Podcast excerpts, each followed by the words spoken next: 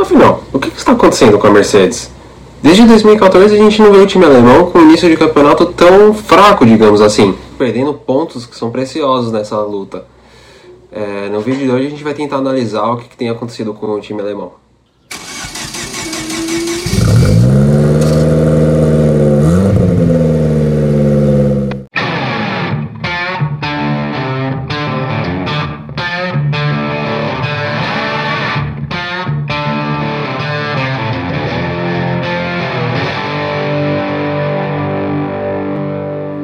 Desde 2014, a Mercedes vem dominando a era híbrida da Fórmula 1, com campeonatos de construtores e pilotos sendo definidos muitas vezes antes da última etapa. Acho, acredito, o último ano que a gente teve um campeonato decidido somente na última etapa foi quando os próprios dois pilotos do, do, do time alemão disputaram o campeonato, quando foi Rosberg e Hamilton, ali em 2016. Só que desde então, né, todos os outros campeonatos que nós tivemos, o Hamilton ou ele vence o campeonato muito cedo, ou a Mercedes vence esse campeonato muito cedo. E o que está acontecendo agora em 2021 é que a gente simplesmente não sabe se a Mercedes vai ser campeã ou não. E, pelo jeito, se, é tudo, se o campeonato continuar da maneira que está rolando até agora, pode ser que não, que não seja campeã.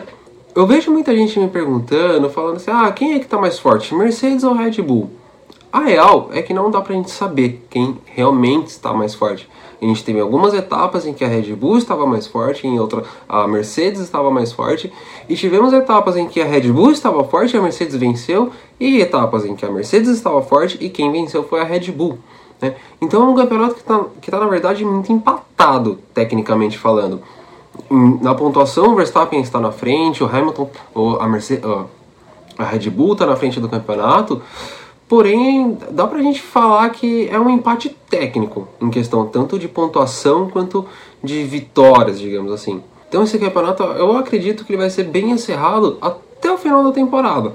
Vai depender de quem que vai abandonar o desenvolvimento do carro primeiro, se vai abandonar o desenvolvimento desse carro ou não.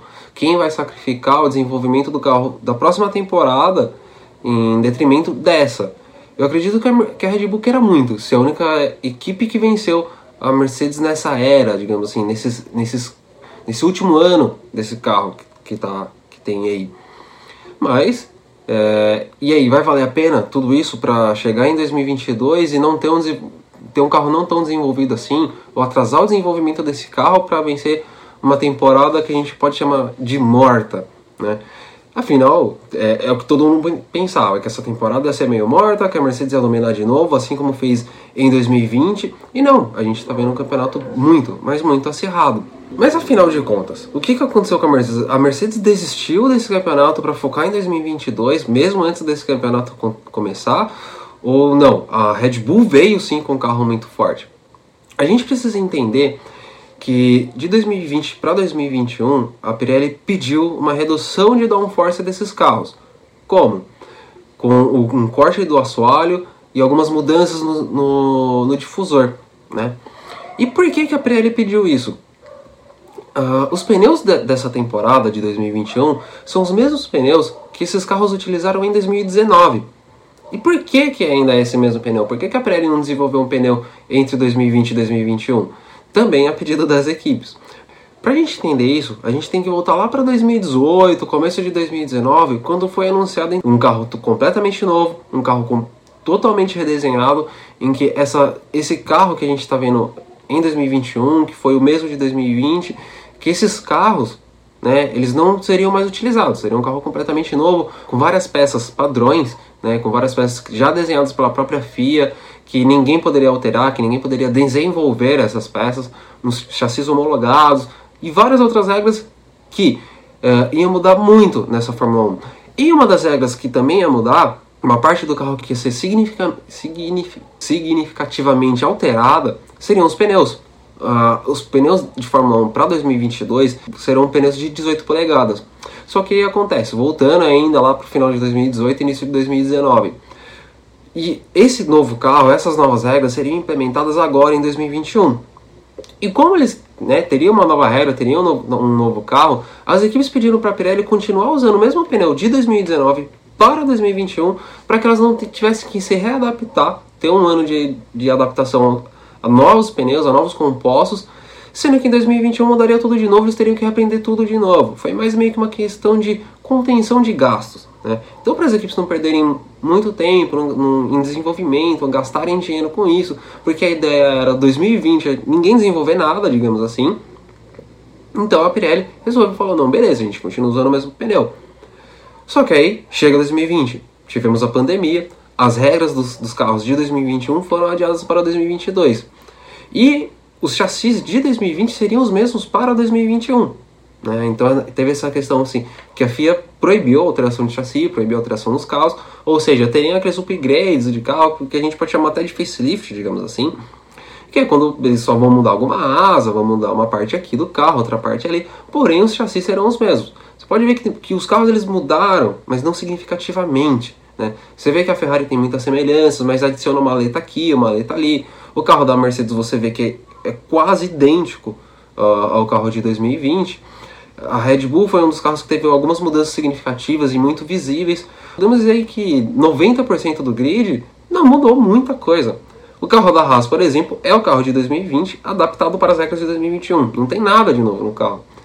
Então, por essa, por essa redução de downforce que foi esse corte no assoalho, que agora esse, esse óleo que ele vai fechando né, ali para a parte traseira do carro, os difusores que são muito mais simplificados do que antigamente, são mais altos também, né? Que antes ele chegava praticamente no chão, ele é um pouco mais alto agora. Isso fez com que é, meio que matasse a perfeição que era o carro da Mercedes. Como assim?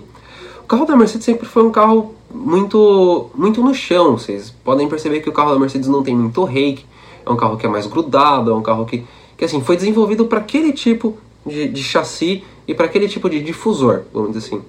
Como teve essas regras, o carro da Mercedes, por exemplo, foi o que mais sofreu com isso.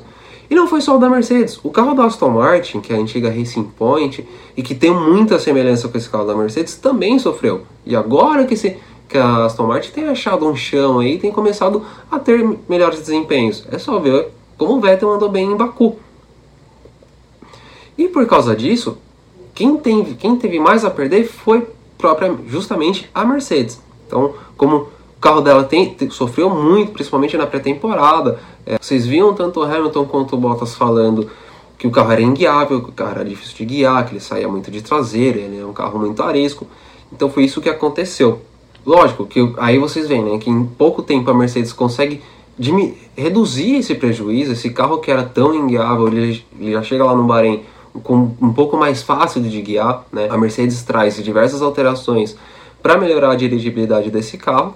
E assim, a gente vê o Hamilton fazendo a diferença, porque a gente vê mais o Hamilton conseguindo pilotar bem esse carro do que o Bottas. Então é isso, é isso que tem acontecido bastante. A Mercedes ela sofreu, ela, ela, ela perde muito da estabilidade do carro com essas alterações. Já a Red Bull ela não sofre tanto porque o difusor nunca foi uma peça que a gente pode dizer que fizesse tanto efeito no carro da Red Bull. Eles sempre andaram com aquela questão do reiki. O reiki o que, que é? é quando a parte traseira do carro fica mais erguida que a parte da frente. Né? Então você pode ver que o carro da Red Bull parece aqueles caminhão que a gente vê na, nas estradas aí, nas BR, com aquelas traseiras enormes assim, que os caras metem um monte de pedaço de ferro ali na, na suspensão traseira para erguer a traseira dos caminhão. Principalmente aqueles caras que transportam alface, sabe? Então, o carro da Red Bull é basicamente isso. É um caminhão de, das BR brasileiras aí. Então ele tem essa traseira muito alta e o difusor, ele meio que não, não tem tanta importância. Lógico, tô falando isso sem muita análise técnica, tá? Mas é como essa traseira muito alta já tinha um pouco desse contato do difusor do chão, é, então ela, ela, acaba não sofrendo tanto com isso. E o assoalho também, né? Porque o assoalho ele, ele tem várias, ele tem vários cortes, vários desenhos diferentes que são feitos para diminuir a turbulência que vai para os pneus traseiros, trazendo também mais estabilidade para os carros. E como a Red Bull já tinha esse tipo de carro que já era um pouco mais arisco, um Verstappen que já manjava muito desse carro mesmo sendo mais arisco, eles pegaram o carro que já era do ano passado, que já estava bem desenvolvido no final do ano, e melhoraram ele. Porque a questão da Red Bull, um problema muito grande que a Red Bull sempre teve, era começar uma temporada com um carro muito muito arisco, um carro muito difícil de pilotar e melhorando ele até chegar no final da temporada com um carro muito bom. Isso aconteceu em várias temporadas. 2018 foi assim, com a Red Bull tendo ótimos resultados no final da temporada, 2019, 2017. E 2020 também. 2020 começa com a Mercedes dominando tudo. Chega no meio da temporada, a Red Bull começa a encostar na Mercedes e chega no final do ano, a gente vê que a, a, a Red Bull tava ali, pau a pau com a Mercedes. Ah, mas a Mercedes tava, andou ali com menos potência, tava uma contenção de, de prejuízo, beleza. Mas a Red Bull venceu, venceu em Abu Dhabi um circuito que não era nada favorável a ela. Né? Então, a, a Red Bull então chega a 2021 com um carro muito mais desenvolvido e um carro que já é, é uma melhoria do carro do, do, ano anterior, uma melhoria do carro de 2020. Com isso, ela vem para peitar a Mercedes com muito mais facilidade, com um carro que já é muito bem nascido, porque ele, ele é uma melhora do carro do, do ano anterior. E aí a gente chega, o que, que está acontecendo com a Mercedes? Ela tem um carro ruim? Não, a Mercedes não tem um carro ruim. A gente pode dizer que a Red Bull está com um carro muito bom. Isso sim. E está com um carro que é parelho ao carro da Mercedes. Lógico, a gente teve aí as duas últimas corridas, Mônaco e Baku, que nunca foram circuitos muito favoráveis à Mercedes. A Mercedes nunca teve um histórico tão bom nesse tipo de circuito. Porém, em Imola, por exemplo, que era um circuito que era para ter sido vitória da Mercedes, quem, quem vence é a Red Bull. E a Mercedes ela só dominou, dominou mesmo ali na Espanha. E dominou daquele jeito. Tiveram que arriscar numa estratégia que foi bem diferenciada, que talvez não trouxesse os frutos que, que eles esperavam. Se não eles não tivessem um piloto como o Hamilton, talvez não teria dado certo. Um Bottas da vida não faria diferença. Outra coisa que vai fazer muita diferença nesse campeonato também é o segundo piloto. A Red Bull parece que finalmente tem um segundo piloto, um piloto com quem ela possa contar. O Pérez ele tá, ele finalmente se encontra com esse carro, começa a trazer bons resultados e tá ali, na briga. Não digo pela briga do campeonato, mas é o cara que vai ajudar a, a Red Bull a derrotar a Mercedes, pelo menos no campeonato de construtores. E a Red Bull, acho que, acredito que ela quer mais o campeonato de construtores, para eles têm chance. Como a Mercedes sai de Baku zerada e o, com o Pérez vencendo, a, eles abrem uma diferença muito grande para a Red Bull. Só que uma coisa que é interessante que a gente pode notar. Eu vou pegar, eu peguei uns dados aqui do Twitter do Fábio Campos, ali do Café com Velocidade. Um grande abraço aí, Fábio. Que é o seguinte, ele, considerando a pontuação somente dos últimos quatro grandes prêmios, a gente, a gente tira aí no caso Bahrein e Imola dessa conta, e se a gente for analisar, por exemplo, o Verstappen ele teria 62 pontos e o Pérez 59, enquanto o Hamilton teria apenas 57 pontos. O Bottas ainda estaria na, na sexta posição, ele já está hoje. Só que o mais interessante disso tudo é que somando Pérez e, e Verstappen e Hamilton e Bottas, a Mercedes, a Red Bull teria 121 pontos contra 88 da Mercedes. É, então, assim, a gente tira dois grandes prêmios, que foi uma vitória, a gente tira uma vitória do, do Verstappen e uma vitória do, do Hamilton. É, estamos tirando uma vitória de ambos. E a gente teria essa pontuação. E se a gente pegasse um parâmetro um pouquinho mais recente, se a gente pegasse a pontuação somente dos últimos três grandes prêmios, aí eu estou considerando só o campeonato de construtores, a Red Bull teria quase o dobro de pontos da Mercedes. Né? Então, para vocês verem, nos últimos três grandes prêmios a Red Bull pontuou quase o dobro de pontos que a Mercedes. A Red Bull teria 91 pontos, a Ferrari teria 52, veja só, a Ferrari, pontu, a Ferrari pontuando mais que a Mercedes, e a Mercedes estaria apenas na terceira posição com 47 pontos. Ah, Michael, mas você está jogando os dados muito, muito viajado e tal. Sim, é um pouquinho de viagem, beleza. Mas é, é isso que eu estou querendo mostrar. Como esse campeonato está apertado. Ou seja, cada ponto vai, faz, vai fazer diferença daqui até o final da temporada.